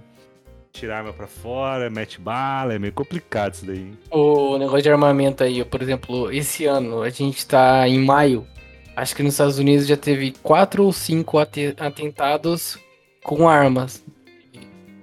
Inclusive numa escola no Texas lá, não tem muito tempo, tem um mês, por motivo banal, a pessoa. Não é, não é, pra nós é banal, mas pra pessoa, assim... ela tava no motivo legítimo dela. Ela foi bulinada a vida inteira e então, foi lá e fez assim, isso. Né? Mas não, mesmo não assim, se justifica. Acho que é complicado. Acho que esse tema é muito complicado. Esse tema. Ainda mais usando, né, vamos dizer, entre aspas, direito comparado. Usar lá os Estados Unidos aqui, aqui, são cenários diferentes, mas acho que é bem complicado esse tema. Né? Mas vamos lá. É, é bom, assim, data máxima vênia, eu, eu tem uma função um pouco contrária à de vocês. Eu acho que, assim, reconheço, de fato, o Brasil tem uma situação jurídica, política e social bastante Unidos, mas aí a gente volta lá nos embates uh, em relação aos princípios constitucionais. Né? Por exemplo, se você pensar num determinado uso, por exemplo, de uma arma de fogo arbitrariamente, de fato, isso é totalmente injustificável. Me fechou, saquei uma arma, fui lá e matei o cara. No entanto, também existe uma, uma premissa na hora de você capaz, por exemplo, proteger a sua vida ou a sua propriedade, que é a paridade de, de, de armas, né? a paridade de, de condições, circunstâncias. E, eventualmente, se você, é, sei lá, supostamente a sua casa é invadida, sua vida, a sua propriedade ameaçada, é pouco provável que numa situação em que o indivíduo esteja armado e a pessoa desarmada, que ela leve clara, franca desvantagem. Né? Com isso, eu também não quero dizer que é claro que porque você tem uma arma, se alguém tentar tirar ou invadir a sua casa, você com certeza terá êxito e essa pessoa será eliminada e você viverá feliz para sempre. A gente já viu muitos casos, mas, é. mas o fato é, é eu, eu, eu acho que a gente eu acho, eu acho bom a ideia, mas é o meu medo é por, o primeiro medo é atirar edifício. Ou eu que sou muito ruim. Eu já, já tirei. Eu. Ah tá, acertei o alvo, cara, mas demorei. É difícil e tava curta distância, imagina longa distância. Uhum. E o outro medo que eu tenho é, por exemplo, assim, em vez do bandido chegar e apontar a arma e ameaçar, sabendo que eu posso ter, ele já chega e atira. Nosso presidente tá aí, foi lá assaltado, os bandidos roubou a arma, desarmou ele uhum. e fez o assalto, né? Mas assim, primeira coisa também é. Outra coisa é agradecer o André, deu o ponto de vista dele, né? Assim, e é isso aí, a gente tá, isso aqui claro, é. Claro, mas de assim, ideia. É, é complicado a questão da política pública né, e, e, e, da defesa pessoal. Vai ser, acho que, um conflito eterno esse, essa discussão, né? a questão da política pública, armamento, desarmamento como política pública e armamento, desarmamento como uma questão individual. Isso vai ser uma discussão longa ainda. Isso que eu falo que é complicado. Tem, é tem, tem, divide opiniões e acho que as opiniões se dividem também, é. né? Então, vamos lá, vamos passar para a próxima pergunta aí. essa é polêmica. Essa é uma, uma retórica essa daí é uma retórica é, lá pro Congresso. É, é. Como política pública, isso aí vai dar dor de cabeça. E como questão individual, dá dor de cabeça. Então, é. É, eu, eu só diria, só para botar um, uma. passar de fase nesse assunto, é, aí eu acho que também isso depende da visão mais profunda que você tem sobre o mundo e direito. Uhum.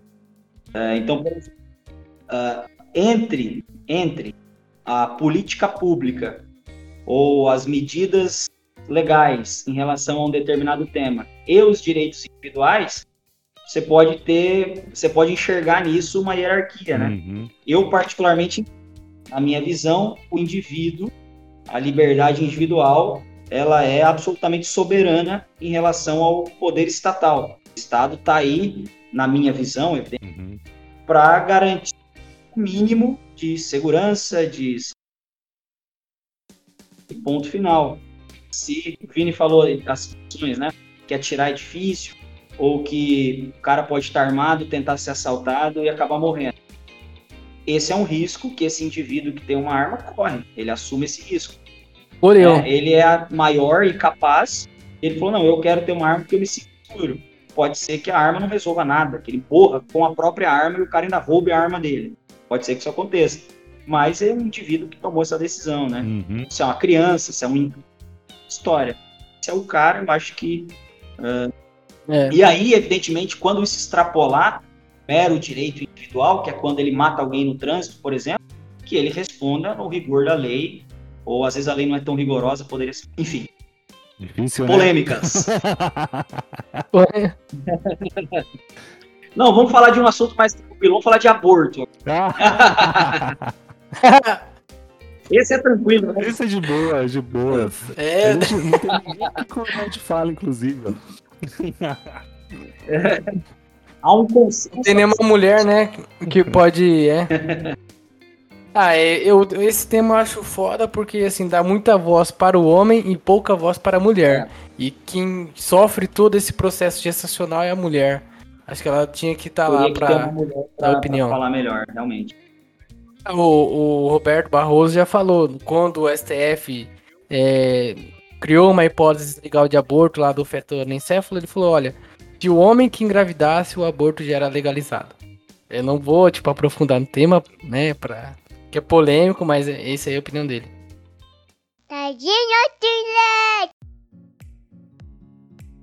Ma- manda, manda... Manda aí, eu tô controlando o chat aqui. Viu? Vi- Show. A tia, tia Coí, Tia Coí, ó, dá um Tia alô pra Coí. tia Coí. É, Bacana, ela tá, ela tá nos assistindo? ah, mandou, Um mandou um abraço. salve. Viu? O Vini mencionou que você trabalha numa empresa de marketing, é isso, né? É, lá é uma empresa de tecnologia e consultoria empresarial. Ah, eu sou do departamento de marketing, eu faço parte lá de um departamento que tem cinco pessoas, e eu sou o redator, sou, faço uma copywriter de redator, né? Eu produzo os conteúdos que são, que fazem parte da, de toda a estratégia de branding, Hum. né, da marca. É, inclui textos no blog, que alguns eu mencionei aqui, mas inclui também a elaboração textos, informações que vão constar em ofertas, portfólios, tem na empresa. E, enfim, é bem, é bem interessante, cara, é um desafio, né? Algumas pessoas até me perguntam, pô, mas você fez filosofia direito, como que você foi parar no marketing, né? Na marketing publicidade. O fato é que o que eu faço no marketing, no departamento de marketing, é o que eu venho fazendo nos últimos, que é ler coisas, compreender coisas e escrever sobre elas. Eu fiz isso no direito, na filosofia, e é o que eu faço lá, né? Bacana, Tudo pesquisa. bacana. E, e aí as coisas que eu sei são próprias de um publicitário, por exemplo, aí eu tenho excelentes referências lá, é, em especial a Camila, que eu aqui, que é um profissional bastante competente e experiente, e aí ela me ensina bastante coisa e me dá várias E essa empresa aí, ela, ela trabalha com tecnologia, mas ela tá dentro do cenário é, do Redfoot, do ecossistema de startups, essas questões, ou é uma questão mais específica, assim? Cara, ela é uma empresa, é, salvo engano, posso estar errando na data, mas 12, 11 ou 12 anos de existência. E o negócio ali não é escalável, como é no caso da startup, como o iFood, por exemplo, né? Se a gente for aumentar uma estrutura, a gente de novo, um novo, né? É, no entanto, cara, a cultura da empresa é a coisa mais importante ali dentro, é, para os colaboradores, que é uma cultura bem válida, sabe? Uhum. Então tem lá uma piscina, é, ninguém não precisa usar uniforme, é, o ambiente é totalmente acolhedor, tem uma massagista que vai duas vezes por semana, sabe assim? Tem os jogos lá, né, entre os funcionários, eu vi eles postando Então, lá, cara. Rolou um quiz lá, um quiz kick, né? Ele vai, a gente vai soltar ele no dia 25 desse mês. Que legal. Porque lá a galera, bastante os caras cientista da computação, engenheiro de software, ah, analista de dados, então é galera bem nerd, assim. Tem muitas referências de Star Wars, Senhor dos Anéis, tal. Então é esse o, o clima lá. Mas aí vocês mexem. bem com- legal. é, A empresa ela, é, ela presta serviço para outras empresas, é isso? É, a gente É tem B2B? E, É, B2B. A gente tem, assim, poderíamos dizer que há dois, duas grandes frentes, né? Em partes, a gente presta serviço infraestrutura de tecnologia. Então, por exemplo, a empresa precisa Uhum. um data center. A gente tem parceiros que trabalham com data center e aí a gente faz essa mediação entre o final e o fornecedor, né? É, a gente também tem pessoas lá dentro com DBAs, né? o Database Administrator, que é o administrador de banco de dados. Então, isso também é um serviço. As empresas mantêm lá ah, os seus dados sob os nossos cuidados, e aí está sempre monitorando. Quando tem algum problema, é aberto um chamado, a gente atende, etc. Isso é a parte mais relacionada à parte de infraestrutura de tecnologia mesmo. E, de outro lado, a parte de consultoria de negócios. Então tem três grandes produtos lá nesse sentido, que é consultoria, um, um programa de adequação à LGPD, que aí tem um advogado na equipe, não só, porque a adequação à LGPD ela envolve outras coisas. Então, por exemplo, você tem que entender os processos de trabalho dentro da empresa. Quais dados são captados? Tem acesso aos dados? É, esses dados ficam administrados em cultura, é uma nuvem, é uma física, enfim, precisa ser mapeado, entendido o negócio para fazer, por exemplo, adequação LGPD. E tem outros dois serviços uhum. que são de cibersegurança, que tem algum, algum encontro aí com a LGPD, mas basicamente é também uma equipe de consultores. Nós vendemos ao cliente as soluções de cibersegurança. Então a gente faz testes de intrusão, ver se o cara é seguro, se não é, a gente gera um relatório mostrando os pontos de vulnerabilidade, né? enfim, uma série de tomadas para os dados. E um terceiro, que é a gestão de processos e engenharia e gestão de processos. Que também tem a ver um pouco com a LGPD, não, não é a LGPD, mas na LGPD esse profissional da gestão também atua, mas basicamente vai na empresa, entende os processos, negócios, rotinas de trabalho e sugere melhoria para aumentar rendimento, despesas, para evitar o retrabalho. É isso, é um ponto Pô, bacana, legal. cara. Vini? Oi, oi, voltou aqui, oi. cortou um pouquinho aqui para mim no final. É, não, mas tá. é isso, eu estava explicando que ele tem, tem, esses dois grandes grupos de atividades, uma parte que cuida mais tecnologia e outra parte que é negócio. Mas é isso aí, é B2B, é, atendemos empresas, não tem como sei lá e comprar um notebook individualmente, não tem lá um estoque de mouse, não é a loja de informática. Presta consultoria em tecnologia e consultoria empresarial. Essa, e nessa produção que você faz, uma das produções também é um podcast, ou não? Isso. Ou é desvinculado? Isso. É, se, é, não, faz parte da empresa também. Eu passei uhum. um corpo lá de colaboradores da empresa nesse ano, dezembro passado, janeiro desse ano. E então as outras temporadas do podcast eu não envolvida, não participei da, da elaboração delas. Mas nas atuais, a atual, terceira temporada que a gente está gravando, uh, os textos de abertura e as perguntas feitas no podcast, e fui eu que produzi cada episódio lá no gestor ambiental, por exemplo, traz dados do meio ambiente, como está o desmatamento, etc e tal, e aí a gente apresenta necessidades de ter um gestor ambiental. Aí essa introdução é um texto introdutório, aí tem lá a transição e aí começa de fato a entrevista com, no caso, no caso do gestor ambiental é a Lígia, que é uma engenheira ambiental, e no caso do analista de dados foi o João Pedro, que é um advogado que criou um sistema eh, dentro do escritório em que ele trabalha para predicar em algum nível, né, prever em algum nível o grau de acerto que as ações terão quando forem ajuizadas, a porcentagem, chance de ação ser procedente ou não. E aí o podcast... É, jurimetria, isso, né? Isso aí é bacana, hein? Tá tendo bastante... É interessante pra caramba. Foi esse é. cara que desenvolveu. Ele é um advogado e o João, muito gente boa, inclusive, e ele estudou lá desenvolvimento e foi lá e criou essa parada aí. É um, e é um escritório grande, cara. Escritório de São Paulo, não me lembro o nome do escritório agora, mas tem, sei lá, mais de 400 advogados. Ah, então tinha uma boa base de dados para ele poder avaliar. É, um estudioso dessa área. Então é isso, cara. A gente trabalha nesse sentido. E o podcast trata de questões de tecnologia, né? A ideia de chamar depois de amanhã é justamente pelo fato de que não dá mais para esperar, né? Momento de ticlin aí, Vini, já veio já. É, já. Um momento de clean aí. Pode falar, fala um pouco aí do podcast. Eu, eu assisti os episódios lá do Papo Cabeça. Qual? Qual? O Papo Cabeça 1 e 2, é, que é do gerente, Papo Gerente, na verdade, ah, né? Sei, sei.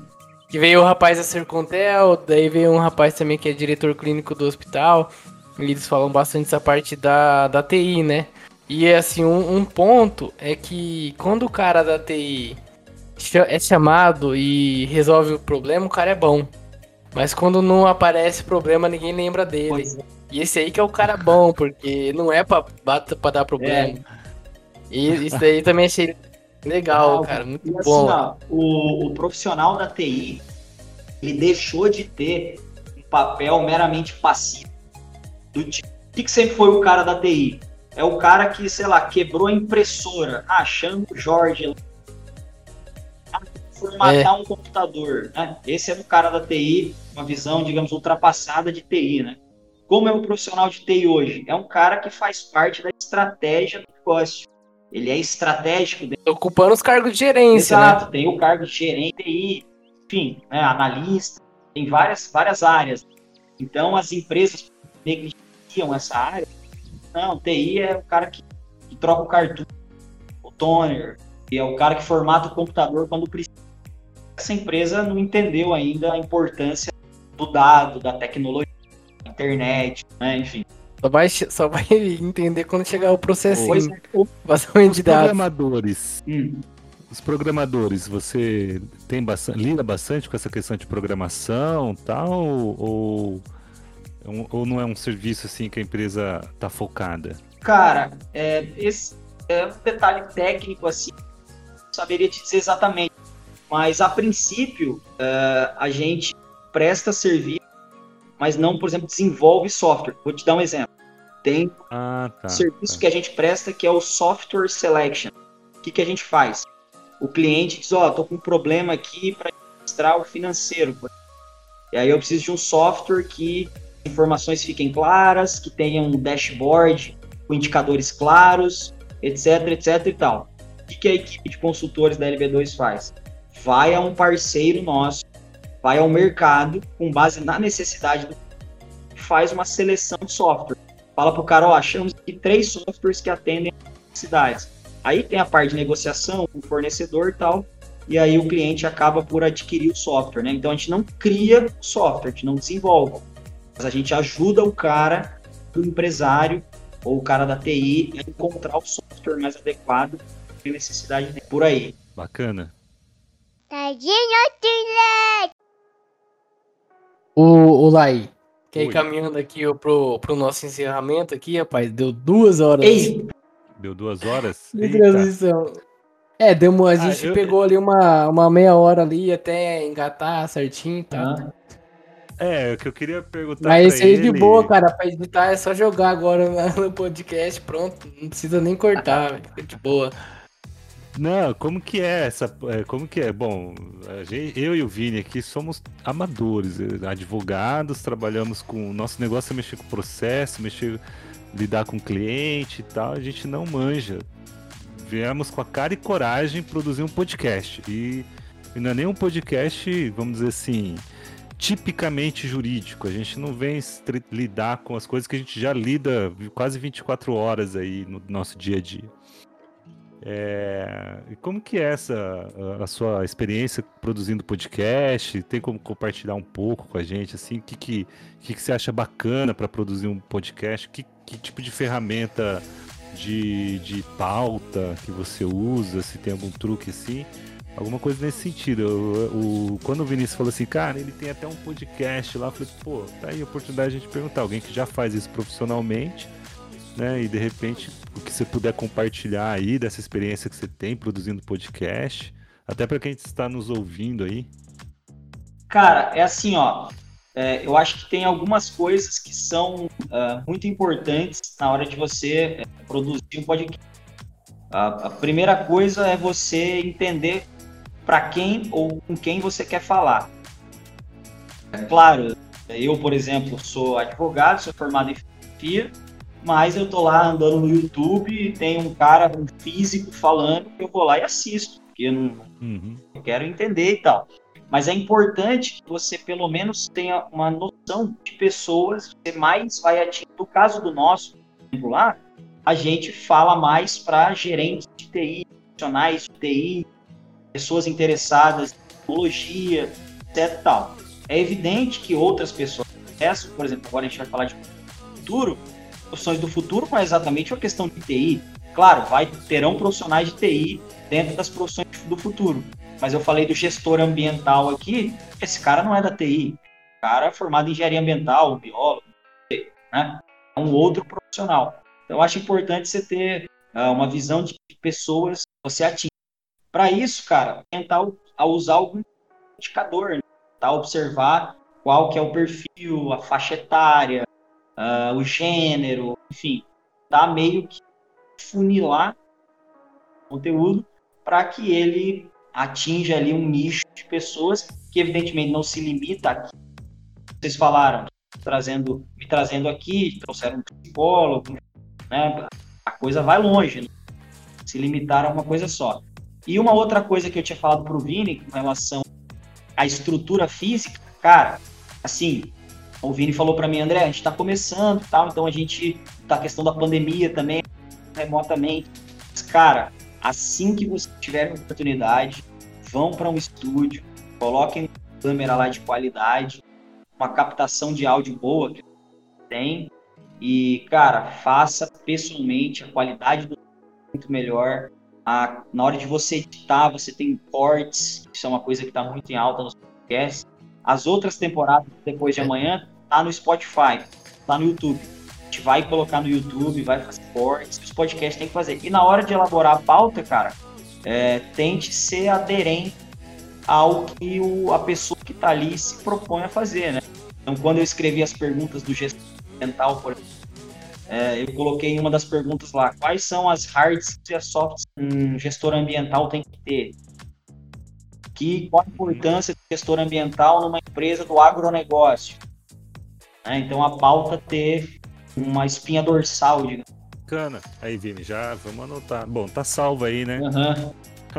Vai ficar salvo aí. Mas como eu falei pro Vini, cara, falei, ó, só o espírito de vocês estarem fazendo, ainda que remotamente, ainda que não seja no estúdio, já é um sinal de que vocês estão querendo fazer a diferença e trazer o conteúdo de algum modo. É, e também, cara, se for montar um podcast próprio, os equipamentos estão baratos, é caro, as câmeras são caras, a estrutura é cara, não tem como você sair começando assim. A gente demorou dois meses para comprar microfone. É. você tem que parcelar em 10 e pelo amor de Deus. Sei é. lá, enfim né? Isso é normal. Mas é, assim que vocês tiverem a oportunidade, cara, vão lá e façam no, no estúdio que é, melhora muito a experiência do usuário, quem tá vendo, e a experiência de quem tá fazendo. Ah, não tem, né, cara? Que nós estamos na pandemia. Presencial, né? É outra coisa. Olho no né? olho, cara. É isso aí. Agora, normalmente agora a gente ia fazer um momento ticlin aqui, né? O jabá, mas já falou já o que que faz. Então, aproveitando já essa aula que eu tive, acabei de ter essa aula, o que, que você acha que um filósofo tem que ter para estar tá bem no mercado aí, ô, ô André? Ah, legal, cara. uma, coisa, é, é, uma coisa que um filósofo tem que ter para estar tá bem é não parar de estudar nunca. Porque, apesar do filósofo dialogar com os mortos, como o Felipe fala muito, né? Então, nós falamos aqui, ó, falamos de Platão, de Sócrates, Kant, de Hegel, caras não estão aqui, né? Então não pode parar de estudar. E, cara, tentar chegar lá na hora de fazer o seu trabalho, na hora de ser um professor de filosofia, por exemplo, e dar o sangue, cara. E ver aquilo ali é o eterno retorno do Nietzsche, é dar uma aula como se você. Uh, se o mundo fosse acabar daquele jeito. É ser um cara extremamente dedicado, estudioso e, enfim, produzir conteúdos aí diversos, em diversas mídias. Eu confesso que eu estou falhando um pouco nisso, porque eu estou produzindo os conteúdos na empresa, mas para mim mesmo, eu não tenho produzido muito, né? É, mas eu estou tranquilo também em relação a isso, porque eu sou meio assim, quando eu estou num negócio, eu estou de corpo e alma. Então eu estou estudando sobre tecnologia, estou sobre estratégias de SEO, uh, marketing, bound marketing, enfim, eu estou mergulhado nisso. Eu realmente não vou agora criar um canal no YouTube para falar de filosofia. Mas eu recomendo que se você quer ir longe aí, que você faça uma coisa desse tipo. Bacana. Como que é o nome do, do... Já fica aí, como que é o nome do podcast? É Depois de Amanhã? Depois de Amanhã. Depois de Amanhã tudo pode mudar. Exato. Tem Instagram? É, o podcast não, mas tudo que acontece no podcast, as gravações, quando vai sair os episódios, tá tudo no arroba LB2, que é a nossa página no Instagram. Por lá a gente divulga tudo. Vini? Mandei aqui no nosso no chat aqui o, o arroba somos LB2. Uhum. E fazer o nosso jabá também aqui, nosso momento clean. Aqui, ó, quem tiver acompanhando aí, galera, ó, aqui embaixo aqui, ó, tem o negócio seguir. Dá um seguir aí, dá uma força pra gente. É, nosso e-mail lá para contato é o podcasttod.gmail.com. Então, sugestões, críticas, elogios, é, assuntos que quer ouvir, tem curiosidade, pode enviar por lá ou até no Instagram, que é o arroba podcasttod. É, a gente tem o um Lá canal tá rolando aberto nosso lá, sorteio também. rolando sorteio. Cara, o livro é muito bom. Eu li ele, tipo, em um dia. 200, 250 folhas aí no meio dia de trabalho ainda. É bem da hora. então fica a É, bacana. aí. Eu achei que ia ficar uma coisa muito assim, ah, coisa pra jurista, papo pra jurista. Tanto que no começo era mais voltado pro mundo jurídico e depois ele começou a acrescentar umas questões filosóficas, até porque, até pela formação dele, que é doutor em ciência jurídico-política, né? Pela Faculdade de Lisboa, então ele tem muito, ele entra muito nessa esfera. Mas no livro você não sente isso, é uma leitura muito leve, muito agradável, muito bacana e tem boas recomendações aí em relação a perspectivas do filme. Então, é, independente de participar do sorteio, quem quiser adquirir, aí tem lá engenhodasletras.com.br, dá para adquirir online, é bem bacana. Legal. É, o, o, o, o legal do livro é que assim, ele não pega o direito e parte para analisar o livro. Ele pega o livro e a partir da experiência do livro É um faz filme. uma interseção. Filme. É, a partir do filme faz uma interseção com, com, com direito e filosofia. Isso aí deixa mais leve, eu acho. Porque se fosse pegar É. um negócio, ah, pegou um tribunal do júri ali e vamos comparar com o direito. Daí é chato. Mas desse jeito ficou bem legal. velho. Teoria do caos aí, ó, cara. Teoria do caos, uma borboleta que bate uma asa lá na China pode causar um impacto lá nos Estados Unidos. E, tipo, isso aí é muito absurdo. Eu não li o eu- ainda, mas quero ter Participa lá do nosso sorteio lá, Andrezão. participar. Mas o André, o André não tem, o André não tem redes ah, sociais. é verdade, cara. Eu não tenho redes sociais. Eu li no, na República de Platão que um filósofo não deve ter redes sociais. Aí. Mas, ô, Tem que derrubar essa república aí. Muito obrigado por ter participado aqui do nosso podcast, cara. Foi um prazer conversar com você. Espero que essa pandemia passe logo. E se você, depois dessa, ainda tiver interesse em participar de um próximo, um próximo pessoalmente, a gente compartilha aí um chopp gelado aí, bate um papo, acho que vai ser bacana. Legal, cara. O, André, o Andrezão tá fazendo um livro também, rapaz. Pô. Outro podcast. é, né? tô, tô, Ah, é? é, tô produzindo um livro. Tá um, um pouco cru ainda, mas, mas já, tá, já tá encaminhando, tá rolando. E é sobre direito, moral Bacana. e direito. E a gente pode falar um dia Cara, então já manda um exemplar já, porque essa questão é muito massa. Essa questão, assim, quem entra no mundo jurídico, entra em contato com essas questões e não se apaixona, pode mudar de curso, vai. É verdade, concordo. Uma coisa muito, que toca muito mesmo. Tem que tocar de fato. Toca muito, é a essência, né? E, Bacana. cara, queria agradecer também aqui o. Fiquei surpreso, né? Recebi a mensagem do Vini e ele mandou, e aí, professor e tal. Eu falei, putz, lá vem um aluno meu me perguntando o que na prova. Se vai ter trabalho. Eu falei, pronto, porque né, não tinha o seu número. Eu falei, pronto, lá vem um aluno encher o meu saco. Aí era o Vini, foi muito legal, cara. Queria. Pô, legal vocês estarem com essa. E contem comigo para qualquer episódio aí, fazer uma participação. Um, enfim me chamar que eu vou. E, cara, que a pandemia acabe logo e a gente possa fazer fisicamente. Um abraço.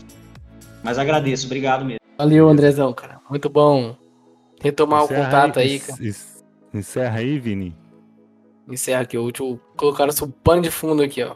É, obrigado aí, ouvintes dessa noite aí, e sejam bem-vindos sempre que quiserem. Vai estar vai tá salvo na nossa página do Twitch, né?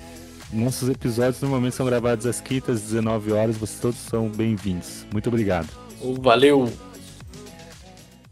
Tadinho!